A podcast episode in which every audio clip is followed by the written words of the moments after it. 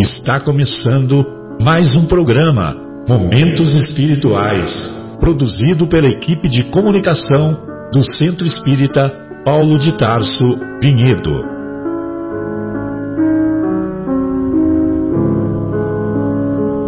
Se guardas contigo o estigma do sofrimento, indagando pela solução dos velhos problemas do ser e da dor, se percebes a nuvem que prenuncia a tormenta e o vórtice traiçoeiro das ondas em que navegas, vem conosco, estudemos a rota de nossa multimilenar romagem no tempo, para sentirmos o calor da flama de nosso próprio espírito a palpitar imorredouro na eternidade e acendendo o lume da esperança. Perseveremos juntos em exaltação de alegria que Deus, o Pai de infinita bondade, nos traçou a divina destinação para além das estrelas.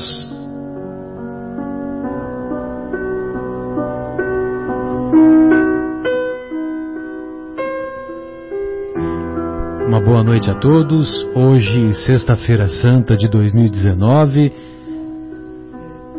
19 de abril hoje, 19, né? 19 de abril de 2019. Estamos na agradável companhia do nosso querido João, do nosso querido Guilherme e do nosso querido Leandro. É, hoje abordaremos o capítulo 17 de O Evangelho segundo o Espiritismo, capítulo intitulado Sede Perfeitos, e também o capítulo 33 do, da obra Nosso Lar, intitulado Curiosas Observações. Ele é, estamos envolvidos nesse estudo. Lamentavelmente não teremos a presença do nosso querido Afonso, do nosso querido Marcos, da nossa Fátima, mas mas estamos juntos aqui e vamos é, desenvolver, vamos desenvolver as reflexões que esperamos sejam úteis a todos os corações que nos ouvem e que nos ouvirão. Para começar, eu gostaria de mandar um abraço ao nosso querido Bruno Eustáquio e gostaria de ler também uma bela reflexão que ele nos mandou hoje, muito, uma reflexão muito é, edificante, que vale a pena nós começarmos por ela. Ela se chama Não Temas e é assinada pelo benfeitor espiritual Emmanuel, do livro Amigo, capítulo 10 do livro Amigo psicografado pelas mãos abençoadas do nosso querido Chico Xavier. Não temas, não tenhais medo deles, porque o Senhor vosso Deus é o que peleja por nós. Esse, esse pensamento se encontra em Deuteronômio, no capítulo 3, versículo 22. Aí vem o comentário do Emmanuel. O trabalho que a vida te confia é o buril que te aprimora. Segue e serve sempre. Por mais difícil o caminho, age e adianta-te, um passo à frente. Às vezes, em várias semanas, é só um passo, mas continua. Os tropeços, em muitas ocasiões, não são externos, estão por dentro de nós é a dor pela incompreensão de pessoas queridas, o ressentimento perante golpes inesperados, a inquietação com o, com o passado, as lembranças amargas com passaporte para o desânimo. Entretanto, não te detenhas. Segue adiante com os deveres a cumprir. Desenganos desaparecem. Mágoa é peso inútil. Segue e não temas. Se chegaste, se chegaste a uma encruzilhada envolvida em névoa espessa, com dificuldade para escolher o caminho a seguir, ora e confia.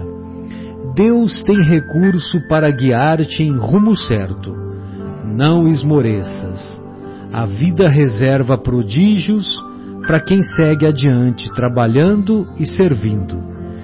Unge-te de coragem e fé em Deus e em ti mesmo, porque ninguém pode caminhar com os teus pés. Não temas. Ninguém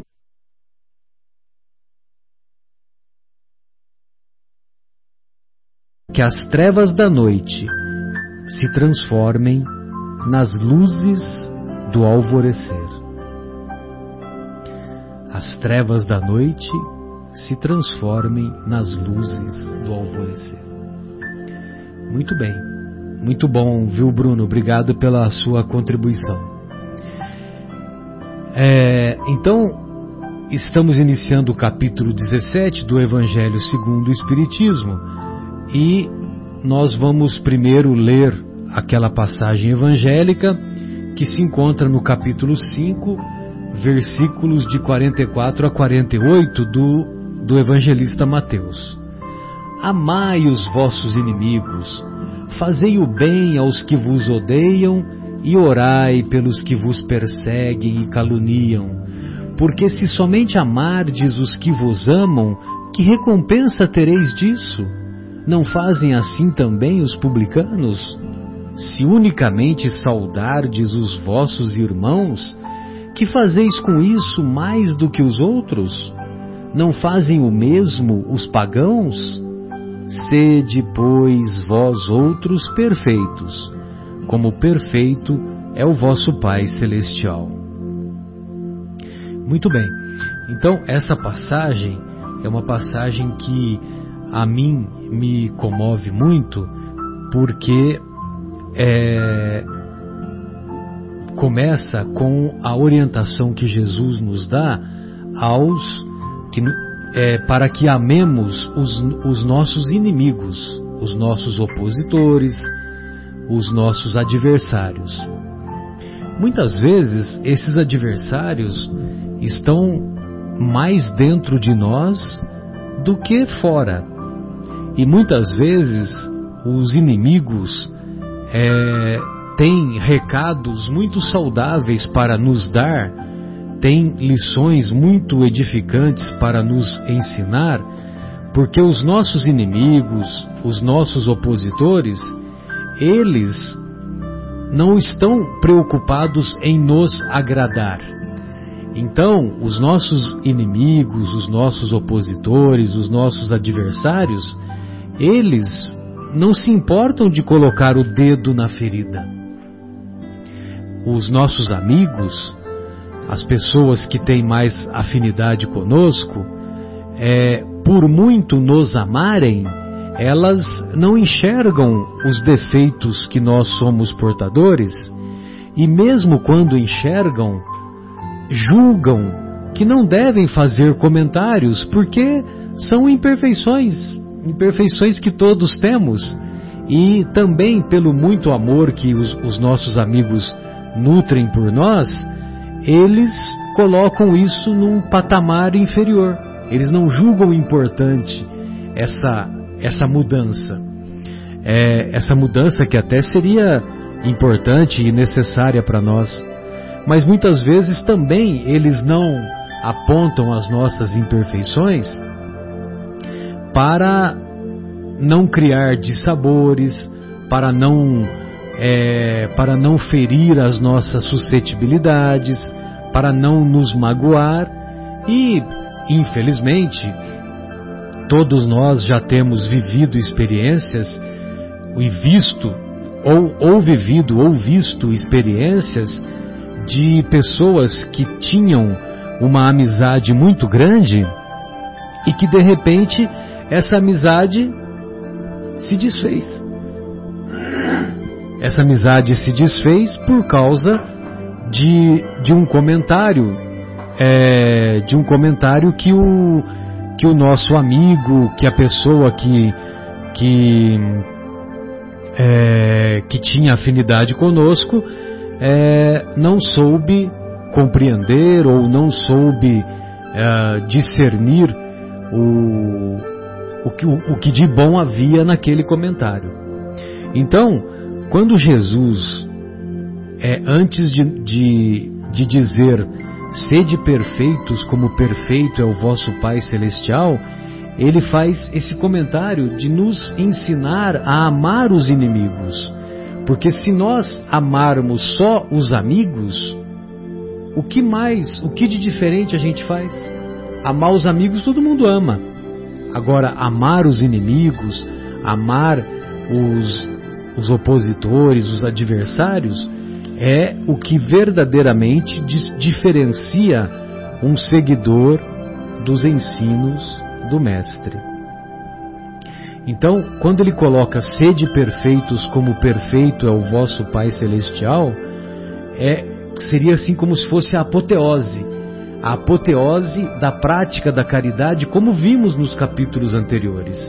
Fora da caridade não há salvação, fazer o bem sem ostentação, que a vossa mão esquerda não saiba o que a direita dá, todos aqueles ensinamentos é, que devemos praticar em relação à prática da caridade, ela tem o desfecho com esse amor pelos inimigos, com esse orar pelos que nos pelos que nos perseguem e pelos que nos caluniam.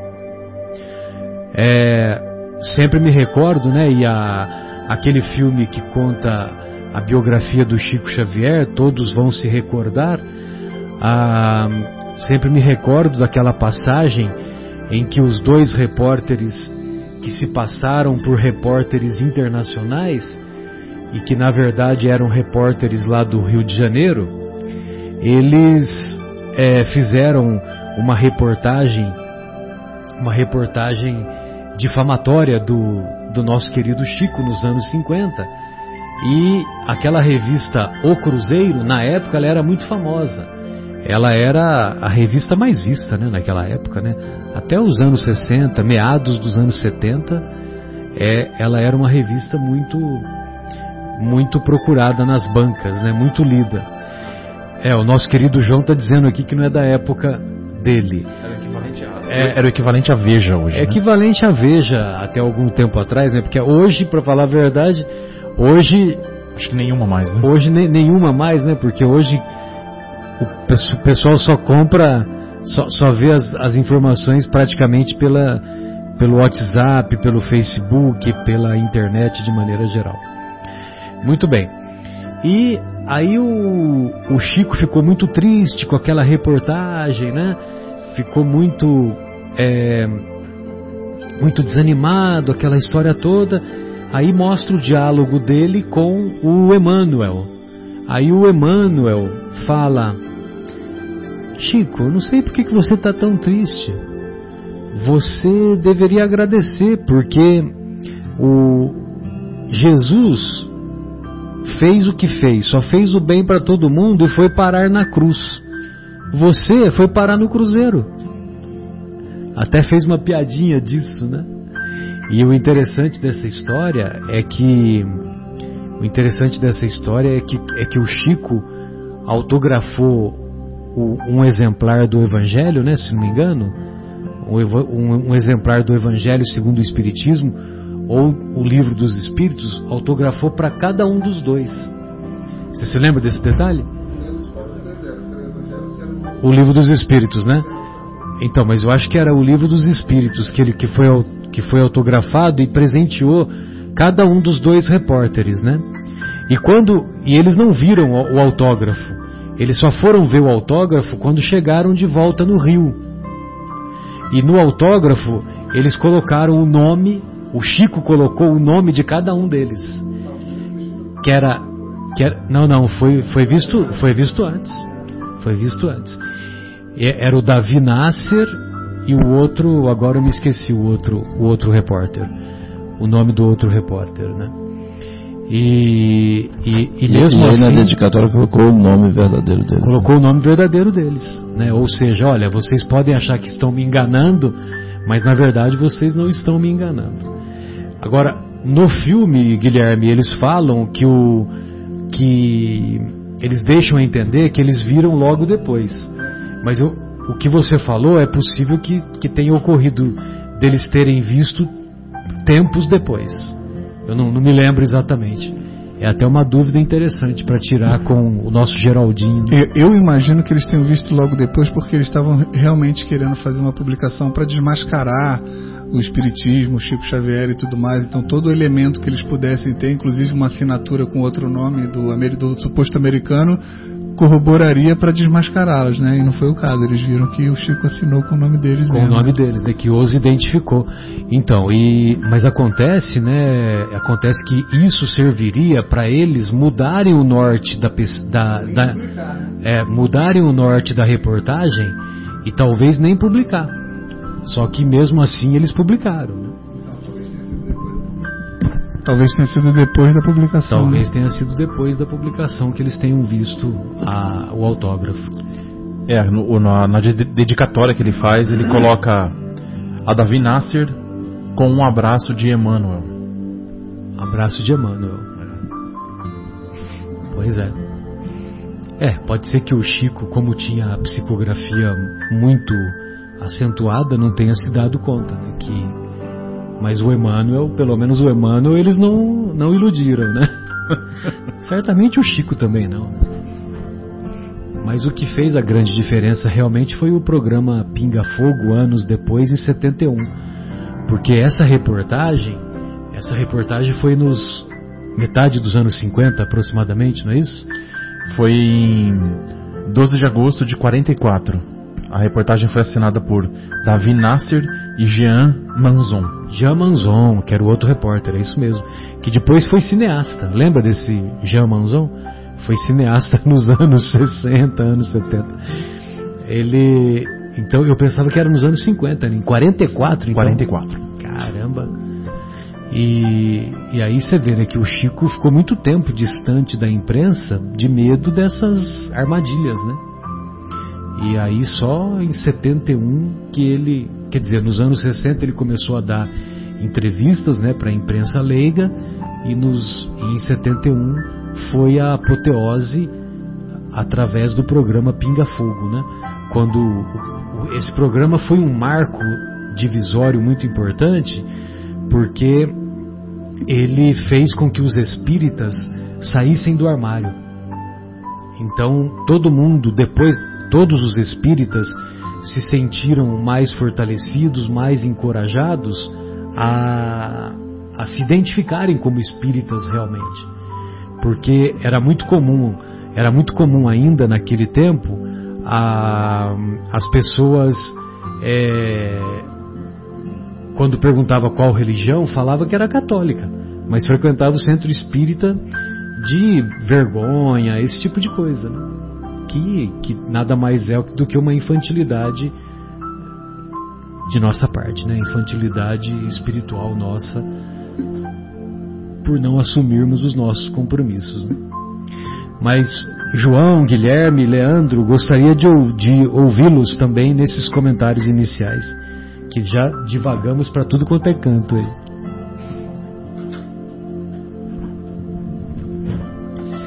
Muito interessante mesmo, Marcelo. Eu estava até agora pouco, né, estava assistindo, porque inclusive no domingo agora, né, Páscoa, né?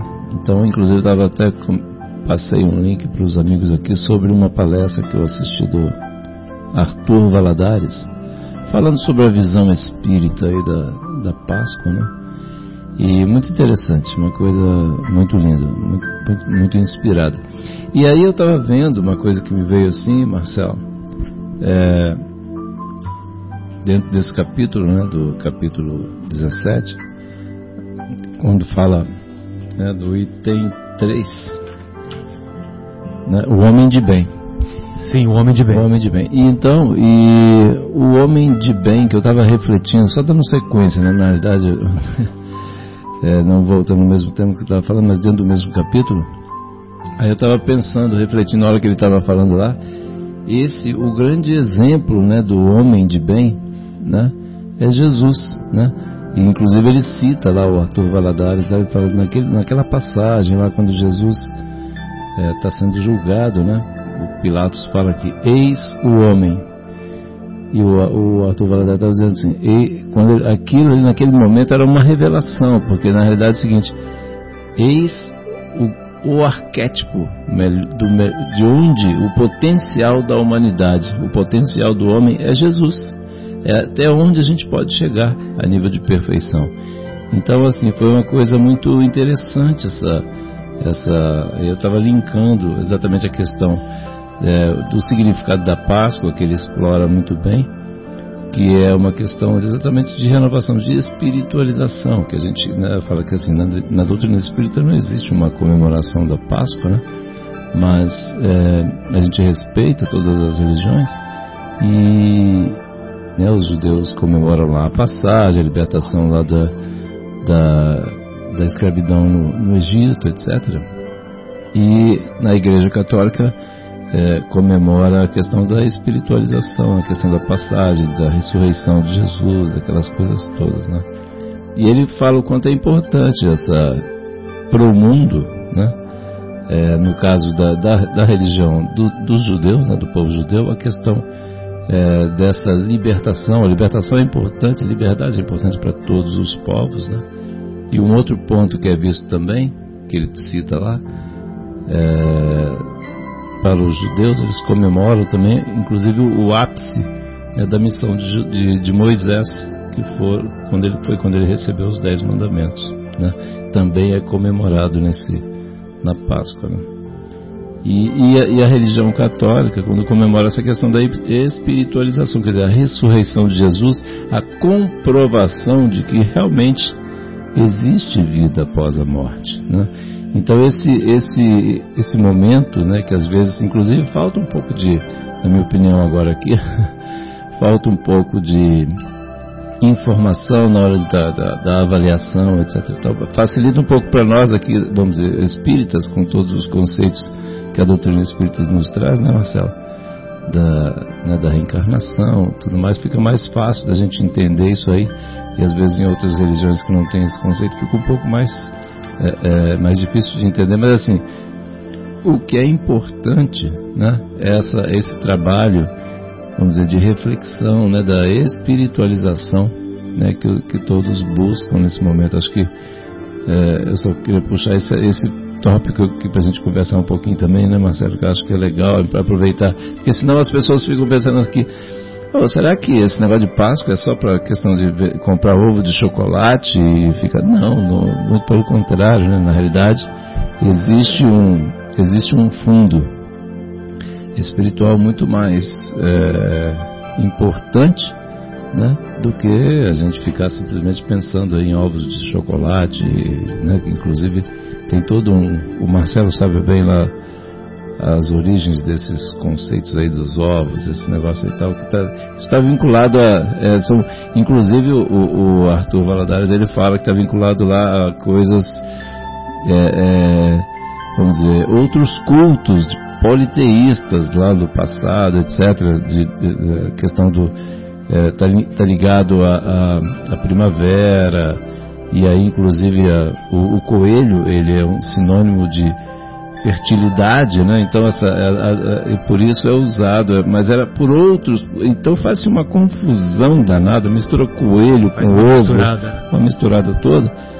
Quando na realidade o ponto mais importante é a gente refletir no caso é, da, dos cristãos, né? Refletir sobre essa questão da espiritualização de todos nós, né? Que a gente deixar de lado, não deixar de lado, mas assim colocar em termos de prioridade a nossa, a nossa vinda aqui, para que, que a gente nasce aqui, né? Para que, que a gente reencarna?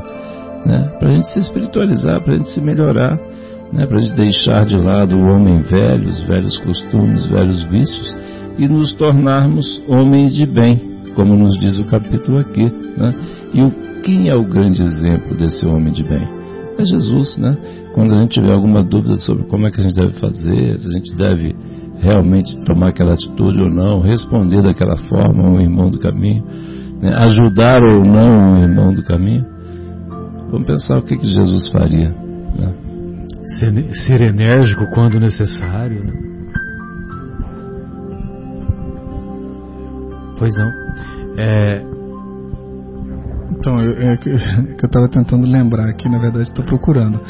Eu vi uma explicação do Haroldo falando que a, a Páscoa já remonta né, lá da época antes de Cristo dos judeus e que a palavra, a própria palavra Páscoa tem a ver com passagem no sentido de pular as casas marcadas pelo sangue do cordeiro, né? O, o que que entraria naquelas casas e que pulava? O anjo da morte, né? E então Haroldo conta que depois disso começaram a ter o, o hábito, inclusive, de pegar um cordeiro, passar a noite com o cordeiro para se afeiçoar aquele cordeiro e no dia seguinte imolar o cordeiro para a gente conviver com a perda daqueles que foram nos foram úteis é, e amados. O, né? o, o Haroldo ele cita inclusive assim que fica o cordeiro ele era levado para dentro de casa e ficava durante mais dias, não era mais uma de um dia, é. ficava assim durante uma semana aí eles se afeiçoavam, né? Todo mundo o cordeiro passava a fazer parte da família, né? Que é um bicho extremamente bonitinho e tal, e aí todo mundo começava a gostar. E aí no dia, na sexta-feira à tarde, aí todo mundo se reunia e o que acontecia? Sacrificava o cordeiro. Então, assim, e era um negócio muito extremamente doloroso, né? Porque todos Imagina. sentiam, né? Porque era alguém que já fazia parte da família ser sacrificado para ser utilizado, né? Vamos dizer, para alimentar. Então, assim, é, é uma é, é, um, é uma coisa, vamos dizer, importante, mas ao mesmo tempo muito dolorosa. Né? É. Então, o Haroldo traz essa imagem, essa figura. Então, assim, existe todo um processo, você for, se a gente for adentrar a questão, é, vamos dizer, é, do significado em si, né, para outros povos, no caso o povo judeu tal lá, e, e mesmo o, o- na, na igreja católica, então eu tava, que eu estava vendo, eu vendo isso agora mesmo, então, assim, existe toda uma, uma mistura e hoje em dia a gente tem as coisas muito misturadas, né, o, Guilherme? Assim, a nível de, de mídia tudo mais, que toda essa questão comercial em cima de ovos, de chocolate, ovo, tem inclusive o seguinte, o próprio ovo em algumas regiões da, da Europa e da Ásia era costume pintar o ovo, né? Nessa época, assim, inclusive adorná-lo, assim, com algumas coisas. Mas era um costume lá de polite- politeísta, né, da deusa da fertilidade, quer dizer, não tem nada a ver com a gente, né? E aí mistura tudo isso aí e acaba vendendo lá no, no- no supermercado ovo de chocolate, entendeu? Quer dizer, é uma grande mistura. Quando, onde, quando é que deve ser, onde, dizer, deve, nós devemos focar a nossa atenção para a gente buscar essa espiritualização, né? Igual o Haroldo comenta, né? Quer dizer, a gente faz exatamente uma grande confusão, né? E ele, e ele faz, ele termina fazendo um link que Jesus veio para cá e o que que, o que que Jesus foi senão o cordeiro sacrificado que ficou conosco, que nos afeiçoamos por ele e que no último dia ele se reúne com os discípulos e fala: Olha, eu amo tanto vocês, vocês vão me perder. Vai ser uma, vai ser uma dor muito grande de agora em diante. Mas eu amo tanto vocês, Judas, que mesmo você me traindo, eu não vou deixar de te amar. Eu amo tanto você, Pedro, que mesmo você me negando três vezes, eu não vou deixar de te amar.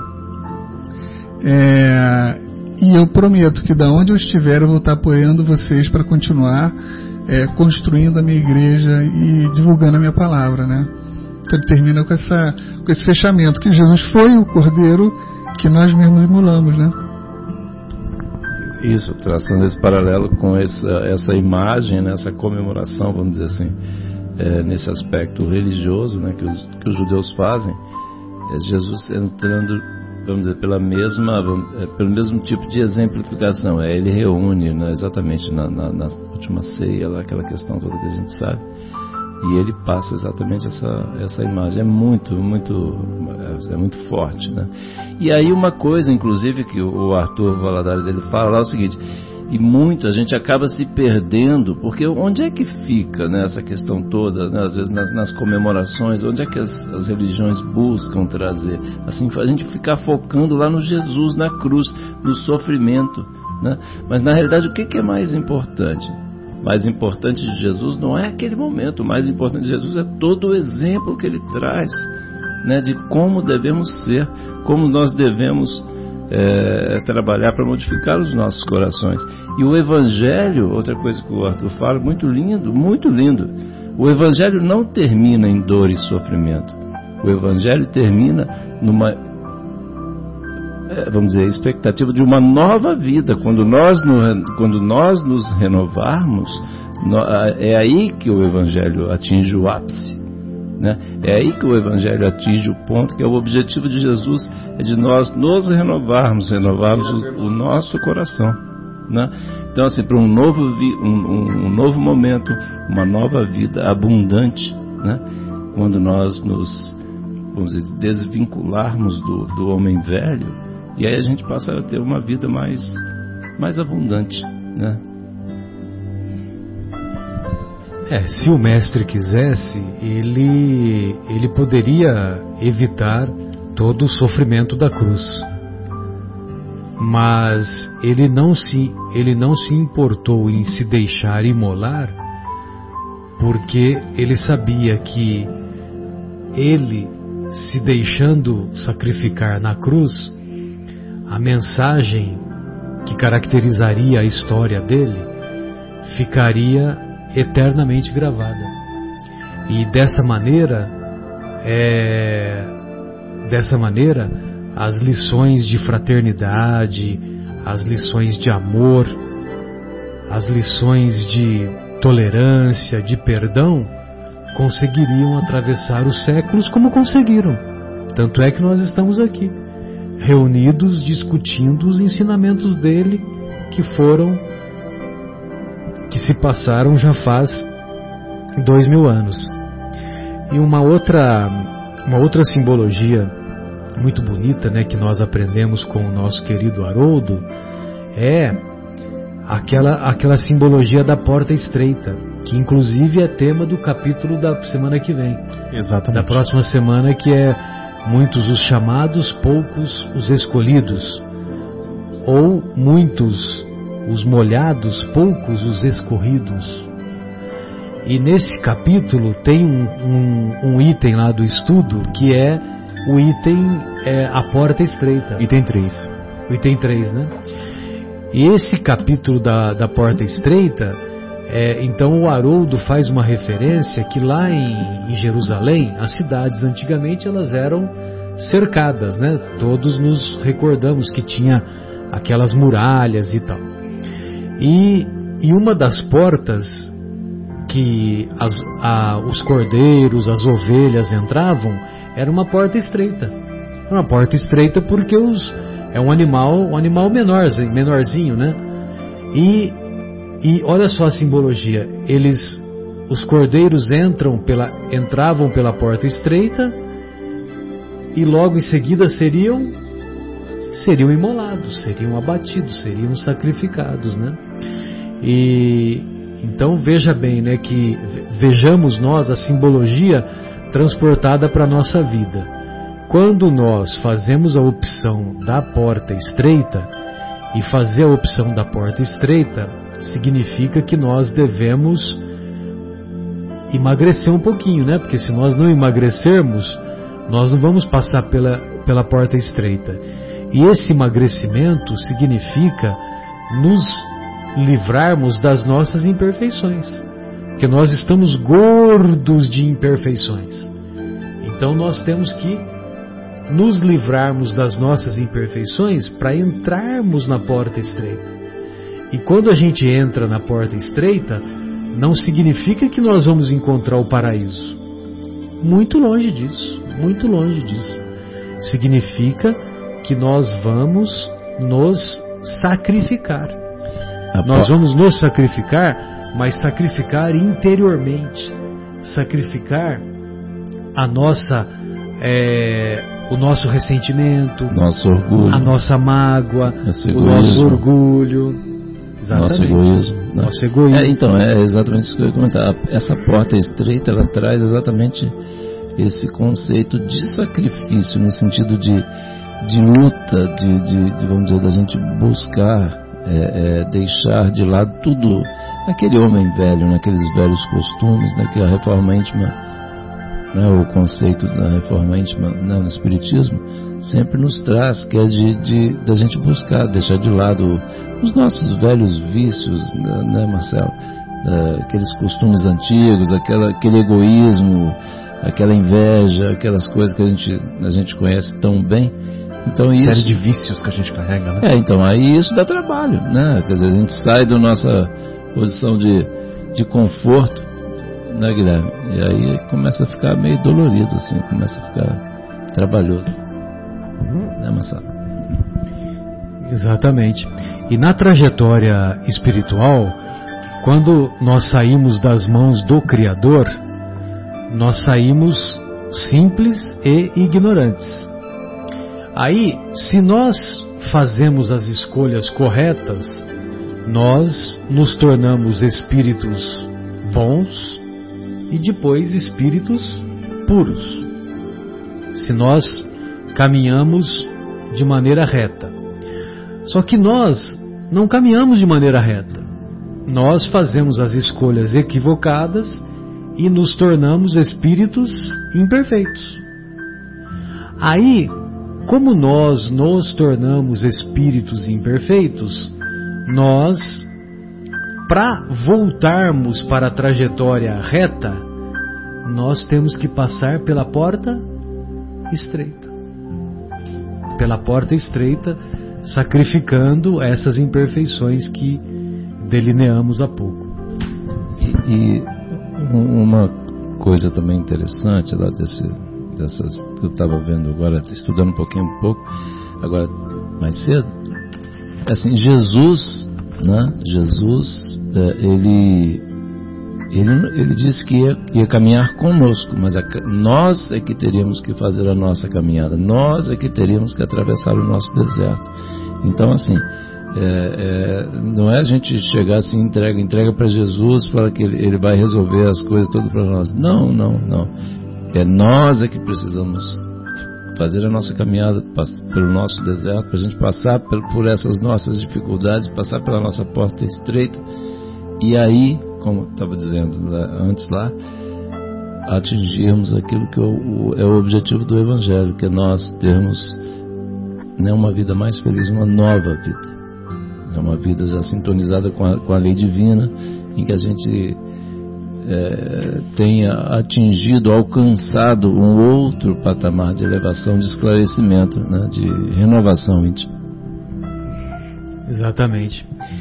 Sempre me recordo nesse capítulo que eu estava começando na doutrina, aí eu fui assistir uma palestra numa casa espírita lá em Jundiaí, né? E o, o, o, expositor, ele era um expositor muito brilhante, muito inspirado, e ele costumava pegar o, o capítulo do Evangelho e ele separava alguns pensamentos de outros pensadores, não necessariamente cristãos, filósofos, esse tipo de coisa, né? E e nesse capítulo, sede perfeitos, como perfeito é o vosso Pai Celestial, ele encerrou com um pensamento daquele teatrólogo alemão Bertold Brecht. E, o, e, esse, e esse ensinamento do Bertold Brecht é um ensinamento assim brilhante, que ele diz assim: é, o homem Gosto, não acredito que eu ia esquecer esse do pensamento agora, né? Do Bertold Brecht. Ah, há homens, já me lembrei, já me lembrei. Há homens que lutam um dia e são muito bons. Há outros que lutam um ano e são melhores. Mas há homens que lutam por toda a existência esses são imprescindíveis. Então, esse, esses são imprescindíveis não no sentido, é, não no sentido de, de vaidade, no sentido de orgulho, mas no sentido de exemplo positivo do dia a dia, né? Então, quando você vê uma pessoa que luta, que, que batalha, que se esforça em se tornar uma pessoa melhor é, diariamente, essa pessoa deve ser respeitada, deve ser admirada. Deve ser admirada porque deve assim, ser... tá um trabalho danado Pô, todo esse negócio, né? Poxa vida. Então, esse pensamento do Brecht, lógico que nós não vamos ser perfeitos em uma existência apenas, mas nós podemos é, melhorar, adquirir mais virtudes, nós podemos nos despojar de muitas imperfeições. E tem esse pensamento aqui do essa mensagem aqui da obra Vivendo o Evangelho, intitulada 218, é difícil. É difícil o perdão, mas é possível esquecer a vingança. Olha só que simples, né? Realmente, perdoar é difícil. Perdoar é um processo. Nem sempre você consegue perdoar imediatamente, embora a recomendação de Jesus seja essa, né? Perdoe imediatamente. Mas nós, no estágio evolutivo que, que nos encontramos, nós temos essa dificuldade. E é compreensível que tenhamos essa dificuldade de perdoar imediatamente. É, não, e aí, por exemplo, na hora da. A gente pode abrir mão da vingança. Né? Quer dizer, é uma questão de escolha. Né? A gente. Ah, tá lá, o cara fez isso, mas, assim, mas eu, eu não consegui perdoar, mas eu, eu não vou fazer nada contra ele. É uma, é uma decisão racional, né? São alguns, alguns passos, né? O am, amar o inimigo pode ser difícil, mas você não se vingar é um primeiro passo. Você não sentir ódio talvez seja um segundo. No terceiro talvez se ame, né? Mas assim, se a gente conseguir não vingar e não ter ódio, já, é um, já, já é são grandes passos, né? Não, são, são grandes passos assim, porque assim, não adianta, a gente não vai se tornar, vamos dizer, espíritos é, super elevados de uma hora para outra. A gente tem que ir passo a passo. Um degrau da altura de uma gilete, a gente estava falando outro dia, um, aquele degrauzinho pequenininho da altura de uma gilete. Mas, assim, mas é um degrau, a gente vai subindo. Né? A gente, hoje, por exemplo, nós estamos aqui hoje, né, graças a Deus, né, numa sexta-feira à noite, felizes da vida, conversando aqui sobre o Evangelho, sobre como é que a gente faz, né, discutindo tal, e, e tentando passar para os nossos queridos ouvintes assim esse espírito de nos melhorarmos, né? Porque é a única forma de nós sermos felizes. Mas quanto tempo a gente ficou por aí, né? Batendo cabeça, como se diz, né, Marcelo? Sem dúvida. É difícil a misericórdia, mas é possível chegar à compaixão. Todos nos recordamos da daquela passagem do bom samaritano, que o samaritano ele viu aquele homem jogado no chão, semi-morto, desmaiado, e, e ele foi tocado por compaixão. Ele foi movido por um sentimento de compaixão. Então, quer dizer, é, nós não temos a capacidade de, de sermos portadores da misericórdia como Jesus, como os benfeitores espirituais, como Deus. Meu Deus, estamos muito distantes dessa misericórdia. Mas é possível chegar à compaixão. É, a gente agora já está até pensando, a gente está querendo, já não consegue ainda, mas a gente já quer. Já é um, né, Marcelo? Já é uma caminhada, né? na frente. Já é um passo. É difícil a humildade, mas é possível diluir o orgulho. A mesma coisa. Nós não vamos nos tornar humildes na enésima potência em uma existência apenas, mas nós podemos diminuir né, esse orgulho que ainda trazemos dentro de nós. É difícil a indulgência, mas é possível deixar a intolerância. É difícil a indulgência, né? Indulgência é ser doce por dentro ou olhar as imperfeições dos outros com olhos doces, com olhos que não são amargos. Então, quando nós observamos as, as imperfeições dos outros de maneira doce, nós estamos agindo com indulgência. É difícil nós termos esse olhar, porque qualquer defeito dos outros nós somos capazes de enxergar e não somos capazes de enxergar as nossas imperfeições. É, e, e, essa questão exatamente da gente enxergar o, o, vamos dizer, o defeito dos outros, exatamente essa questão do, do espelho, né? A gente está vendo lá o que nós temos. Né? É isso que a gente enxerga em primeira mão, né, Marcelo? Sim. É, então, é difícil a indulgência, mas é possível deixar a intolerância. É difícil a caridade, mas é possível fugir do egoísmo. Lógico que é difícil agirmos com caridade o tempo todo, mas nós já podemos ter algumas manifestações em que não prevaleça o egoísmo, em que não prevaleça o nosso interesse próprio, os nossos interesses materiais, que nós sejamos capazes de ver a dor de, do nosso vizinho, do nosso amigo, a dor das pessoas que convivemos e estendermos mãos generosas, pelo menos perguntar para si o que, que eu posso fazer para ajudar essa pessoa. Já estamos deixando de ser egoísta. É difícil a justiça, mas é possível não ser injusto. Então, lógico que estabelecer a justiça plena é difícil, mas buscar uma atitude em que nós não sejamos injustos já é um, um passo adiante. Eu até, até faço uma colocação nisso no, no futebol, né? Porque o futebol agora, vocês sabem que foi implantado aquele VAR, né? Video Assistance Referee. Referee, né? é. Que é o, o, o, o árbitro de vídeo. O árbitro de vídeo, né? E, e isso tem contribuído para que se estabeleça a justiça.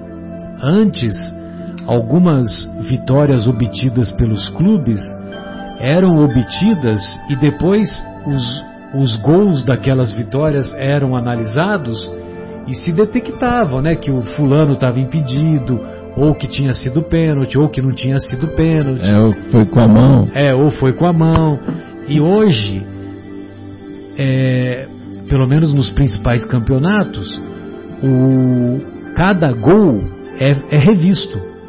Como, como no futebol americano, o touchdown, né? O touchdown também é revisto. Todo É. touchdown é revisto. Voleibol também. No voleibol, no, ba Tênis, no basquete, tênis. no tênis. No tênis é imediato, né? Tênis, é. Se, a bola, se a bola bateu na linha, se não bateu na linha, é pra- praticamente imediato. Pede desafio. né? É. E, e então, o- aí no, no futebol agora está acontecendo isso, né? E pe- apesar de que muitas vezes o time que foi é, beneficiado pelo VAR talvez não merecesse a vitória, mas pelo menos implantou-se a justiça, né? Então quer dizer, é, é possível não ser injusto. É assim. Não, e o basquete também tem. Você pega nos jogos. Tem, da NBA tem, tem, eles umas. param também. NBA também tem, Mas uma, aqui- tem uma central. também. É, Aqui tem também. Eu digo assim, para a NBA que vamos dizer é uma coisa, um, um, um campeonato mais organizado, mais complexo, mais caro, tudo. Tem lá uma central lá que, que faz as análises de tudo. Eu lembro de uma cena que eu vi há pouco tempo, vocês devem ter visto também, de um jogador, de um, um jogo de futebol, ainda não tinha o VAR implantado, e o jogador sofreu um pênalti que na verdade não foi pênalti. O técnico chama ele no canto do campo, fala no ouvido dele, o jogador volta lá e bate pênalti para fora de propósito, porque foi injusto. O técnico orientou que não fizesse gol. E ele foi lá e chutou pra fora. Exatamente. É, Tem é- no YouTube, é né? verdade. Muito, Técnico de espírito evoluído esse, né? Sem É, dúvida. muito legal. muito melhor. É muito melhor fazer isso e porque o, o cara que fez isso ele entrou pra história, né? Embora eu não seja, não- não me lembre o nome dele, mas esse vídeo ficou gravado. Agora se ele vai lá e se aproveita do se aproveita do lance e faz o gol, certamente não ficaria tão marcado. Não é a porta estreita, como o Guilherme citou aqui. Boa. É difícil a solidariedade, mas é possível ter desprendimento. Solidariedade, sermos solidários o tempo todo, é difícil agirmos assim de maneira solidária o tempo todo. Mas é possível termos manifestações de desprendimento é, ao observarmos que tem alguém passando frio e nós tiramos o nosso agasalho e damos para essa pessoa. É possível detectarmos que alguém está passando fome e a gente vai lá e, e oferece uma oportunidade de desse nosso irmão ser saciado. Pois não, João? É, não, inclusive assim, você estava falando, você até comentou de tá alguém passando frio, a gente tirar a blusa. Não, e às vezes assim, tem uma blusa lá parada em casa que a gente nem usa, né? E às vezes um que está passando fome, a gente doa do supérfluo, que às vezes em casa estraga, vamos dizer, estraga a fruta, estraga não sei o que, a gente tira daquele supérfluo lá, né? E consegue saciar a fome. Então são coisas assim que às vezes nem, nem chega a ser um custo. Nem são tão difíceis, né? Não, e nem chega a ser um custo, vamos dizer assim, que a coisa da situação assim, não é nada difícil, né? É só a gente abrandar o coração. Mas a gente já tem feito isso aí. A gente precisa reconhecer né, os nossos pequeninos progressos precisam ser, vamos dizer, reconhecidos, né, para a gente dar uma, é, é, uma massageada assim na nossa consciência para a gente continuar seguindo em frente, porque senão a gente acha que não está conseguindo fazer nada e desiste. É claro que você é difícil, é difícil o bem, mas é possível melhorar o coração. É difícil o bem, mas é possível melhorar o coração. É claro que você não alcança a perfeição de um dia para outro. Nem por isso, contudo, está desobrigado do esforço constante no aperfeiçoamento íntimo, recordando que o rio caudaloso, prestes a desaguar no oceano, cumpriu longa trajetória e começou, muito antes, no simples murmúrio de uma fonte. É demais esse André Luiz, né? Esse André Luiz é demais. Então, lógico que nós não vamos alcançar a perfeição em uma existência só, e muito menos de um dia para o outro. Mas nós temos que ter isso em mente: que nós não estamos desobrigados do esforço permanente no, no aperfeiçoamento íntimo. Esforço permanente. Aliás, reconhece-se o verdadeiro espírita pelo esforço incessante que faz em tornar-se uma pessoa melhor. Inclusive lá no YouTube, viu, Guilherme, tem um tem um canal lá, Seja uma pessoa melhor. Não sei se vocês já viram esse. E eles colocam vários vídeos assim, mas que são muito legais, viu, cara? A gente até poderia tirar lições proveitosas de lá e trazer para cá, viu? Muito legal. É, reconhece-se o cristão pelas suas obras. Né? Exatamente. Eu estou procurando aqui que tem uma. Na, na obra Nosso Lar, tem uma. Aquela mensagem do André Luiz. Aqui, ó, achei. Na, na obra nosso lar tem a mensagem de André Luiz, que é a mensagem do, do início do livro, né? antes do capítulo 1. Então ele diz assim: A vida não cessa. A vida é fonte eterna e a morte é o jogo escuro das ilusões. O grande rio tem seu trajeto antes do mar imenso. Copiando-lhe a expressão a alma percorre igualmente caminhos variados e etapas diversas. Também recebe afluentes de conhecimentos aqui e ali. Avoluma-se em expressão e purifica-se em qualidade antes de encontrar o oceano eterno da sabedoria. Sensacional, né? Fazendo uma analogia com, ele, com o que ele, ele mesmo colocou do, do rio caudaloso, que antes de entrar no oceano, ele começou com um simples murmúrio de uma fonte. Podemos fazer a pausa? A pausa musical e Podemos. retornamos em seguida. Alguém quer fazer mais algum comentário? Guilherme? Marcos Melo, Afonso. Ah, eles não estão hoje. Um grande abraço, um abraço carinhoso para eles. Pois não, João. Eu tinha separado aqui uma. Só a gente falou sobre a cruz. Sim, sim. A palavra da cruz. A palavra da cruz aí do, do livro Fonte Viva do Emmanuel. Tem uma mensagem, vou ler para a gente encerrar essa coisa aqui, se você não. É o número 97 da Fonte, Fonte Viva, do livro Fonte Viva de Emmanuel a palavra da cruz. Nós estamos estudando no Anel de Luz, né? Toda semana. É, o, é a obra Fonte Viva. Fonte Viva. Então, aqui na carta de Paulo aos Coríntios, Paulo diz assim: Porque a palavra da cruz é loucura para os que perecem, mas para nós que somos salvos é o poder de Deus. Aí o Emmanuel discorre da seguinte forma: A mensagem da cruz é dolorosa em todos os tempos. Do Calvário desceu para o mundo uma voz, a princípio desagradável e incompreensível. No martirológio do Mestre situavam-se todos os argumentos, argumentos de negação superficialmente absoluta. O abandono completo dos mais amados, a sede angustiosa, a capitulação irremediável, perdão espontâneo que expressava humilhação plena, sarcasmo e ridículo entre ladrões, derrota sem defensiva, morte infamante. Mas o Cristo usa o fracasso aparente para ensinar o caminho da ressurreição eterna, demonstrando que o eu nunca se dirigirá para Deus sem o aprimoramento e sem a sublimação de si próprio.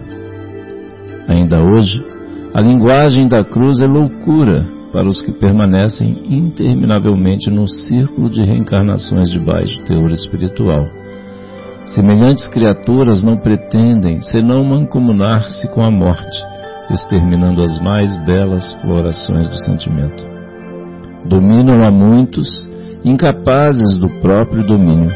Ajuntam tesouros que a imprudência desfaz e tecem fios escuros de paixões obcecantes em que sucumbem, vezes sem conto, à maneira da aranha encarcerada nas próprias teias. E ele conclui assim: repitamos a mensagem da cruz ao irmão que se afoga na carne, e ele nos classificará a conta de loucos. Mas todos nós, que temos sido salvos de maiores quedas pelos avisos da fé renovadora, estamos informados de que, nos supremos testemunhos, segue o discípulo para o Mestre, quanto o Mestre subiu para o Pai na glória oculta da crucificação. Isso é para refletir alguns dias aí, né, Marcelo? Sensacional. Impressionante. Então é isso aí. Vamos, Vamos para fazer pausa? a pausa então? Vamos. Beleza. Já voltamos.